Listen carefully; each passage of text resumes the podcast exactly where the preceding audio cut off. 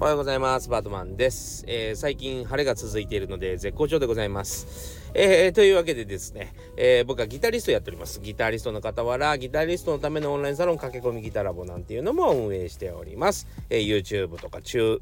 チュイッターって言いそうになった Twitter、Instagram なんかも、えやっておりますんで、ぜひフォローしてください。え説明欄の方にまとめてあります。さてさて、え今日はですね、やっとえー、ラジオ用の CM ができました。パチパチパチパチパチパチ。えー、僕の本のですね、えー、2月22日に発売になる 1,、えー、1日10分40歳からの早弾き双方革命というですね、ラジオ放送用の CM ができましたんで、えー、まずはそちらをお聞きください。何歳からでも早弾きはできる。早弾きを諦めた大人ギターリストに夢を達成させた革命的な方法を詰め込んだ一冊がヤマハから発売。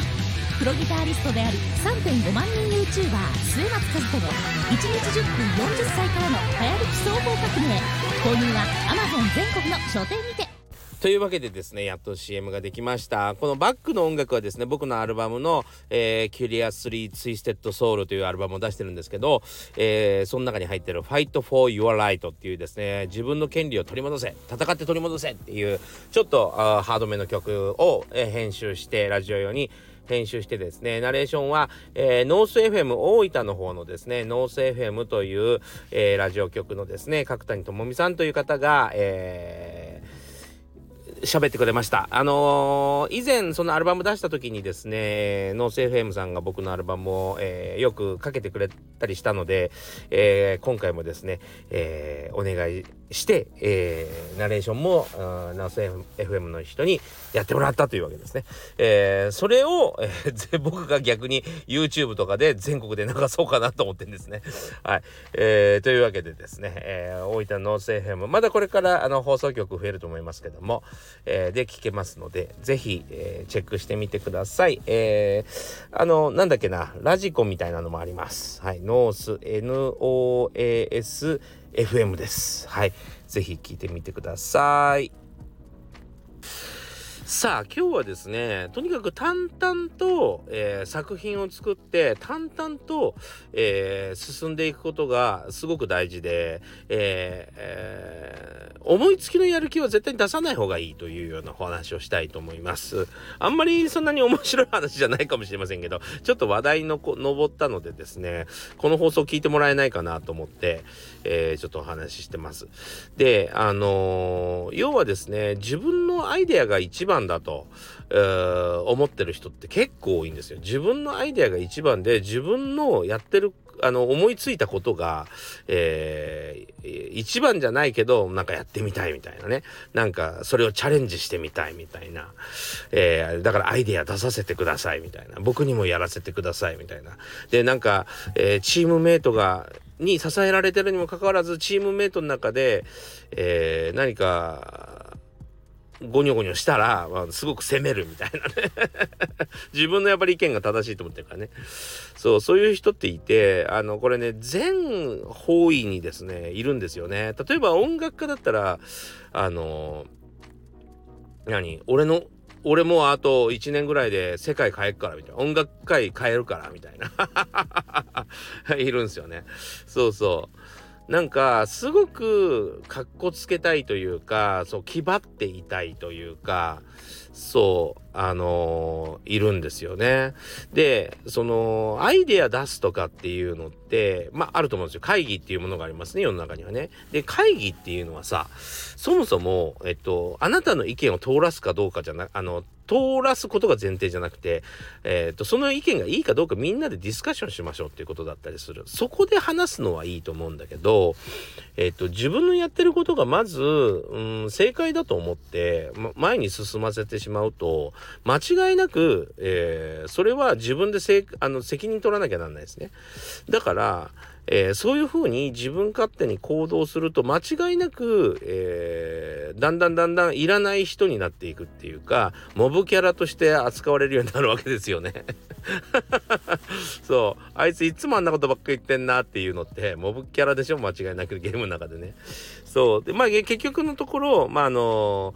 えー、退職を迫られたりっていうことになっていくってことになっていくわけですよ。それって、ね、俺って頑張ってんのにってこととはちょっと違うんですよね。あの例えば音楽界でも例えば世界を変えてやるっていい曲書けるんだって言ってもね本当にいい曲を書けるんだったら、えー、もうデビューしてるんですよ。それか、えー、すごいプロデューサーに見つかって、えー、ちょこっと名前が出てきてるんですよ。そう。全然見たこともない、聞いたこともない、えー、あなたの意見はいらないんですよ。ちょっと厳しいけど、言い方が。そう。まず、それを通したいんだったら、えっ、ー、と、頭角をまず表さなきゃダメなんですよ。少しずつでも。あい、あそこの会社の誰々さんってすごいよねっていうことにしなきゃダメなんですよ。それ、その評価が落ちていって、要は自分の、意見が正しいと思っちゃってるから周りの評価も低くって、えー、やっぱり言ってることはとんちんかんで要はそのそうなってしまうと自分の言ってることが正しいだけなので要はそれをブラッシュアップするね。あそういう意見もいいね。あでもそれだとこういうことが起こるからそこはちょっと見直してみようかみたいなブラッシュアップができないんですよ誰も。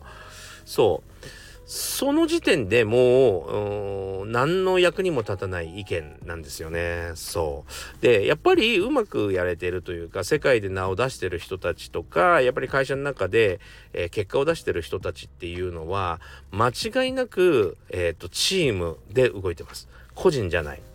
絶対に。なんでかっていうと自分の目の届かないところが必ず存在するんでそこはチームで動いてもらって手をかけてもらわなきゃいけないいろんなところにね。そうでも、うん、まあ何でもそうですけどね、例えばボクシングでも、えー、俺は世界チャンピオンになるんだって言ったところで、でい何、チャンピオンに挑戦もさせてもらえないじゃないですか。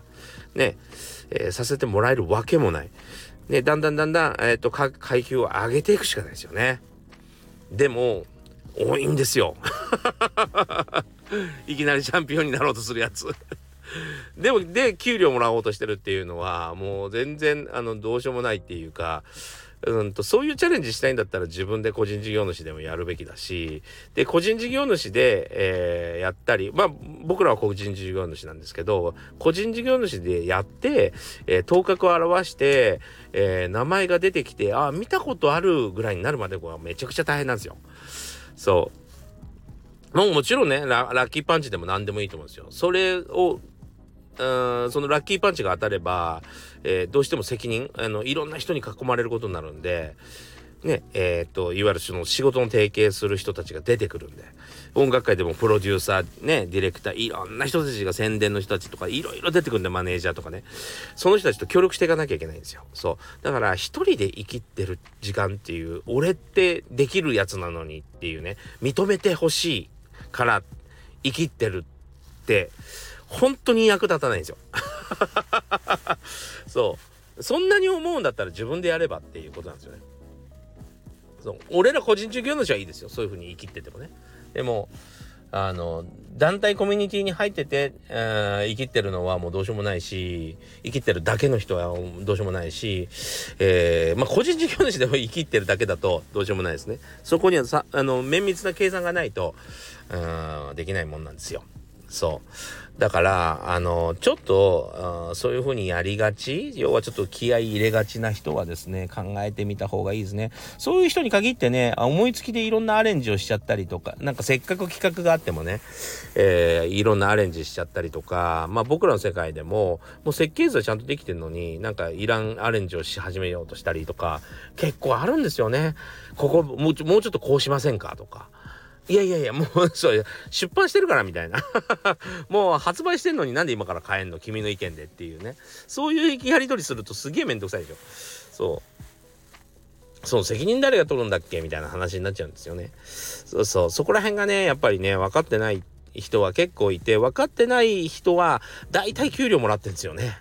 そう。それだと、何でも言えるよね。だって言ったところで急にはクビにできないからね、会社はね。でも、だんだんだんだんモブキャラになっていくんで、本当に、えー、淡々とやった方がいいと思います。はい。淡々とやって、言われたことをやって、本当に、えー、自分のカラーを出せるところなんて、本当に、例えば音楽で言えば20曲中1、2曲ですよ。ちょっとここはスペースが空いてるな、みたいな。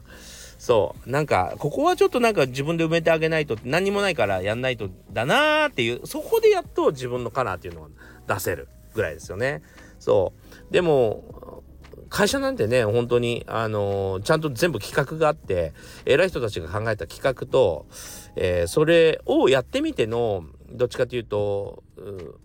検証結果が欲しいわけじゃないですか。そこにですね、えー、急に自分一人でアレンジしたものを突っ込んだところで、えー、結果がわからなくなるんですよ。そう。それがね、なかなか伝わらないっていうことが ありますよね。そう。っていう話をですね、この間しておりました。はい。なんか、そこら辺はちょっと、あ分かった方がいいよねっていう、あの、誰かに言われてからだとちょっと遅いんで、誰かに言われる前にですね、ああ、ちょっと生きてやりがちだなと思ってる人は、ちょっとやり方を変えてみた方がいいかなと思いますね。うん。そんなことで世界が、思いつきで世界が変わるんだったらもっと楽ですよ。うん。というわけでですね、淡々と、淡々とやった方が、まずは淡々とやって、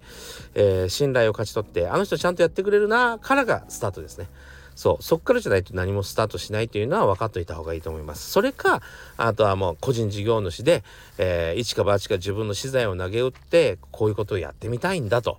ね。えー、そうやってチャレンジすることがすごく大事だと思います。はい。あの、ドクター中松さんのあの、フェイスマスクとかね、えっ、ー、と、ジャンピングシューズとかね、えー、アントニオ猪木さんがやった、えー、なんだっけ、あの、タバスコとかね、そう。そういうふうに失敗してるものもあるじゃないですか。それはもう自分のお金でやってることだからいいんだけど、なかなかね、そんなのやっぱり人の給料でやってはいけませんね。というわけでですね、えー、一か八かにちょっとかけないで、えー、淡々とやってみるっていうことが大事だよっていうお話をしてみました。はい。えー、というわけでですね、今日もご視聴ありがとうございました。いい一日をお過ごしください。それではまた。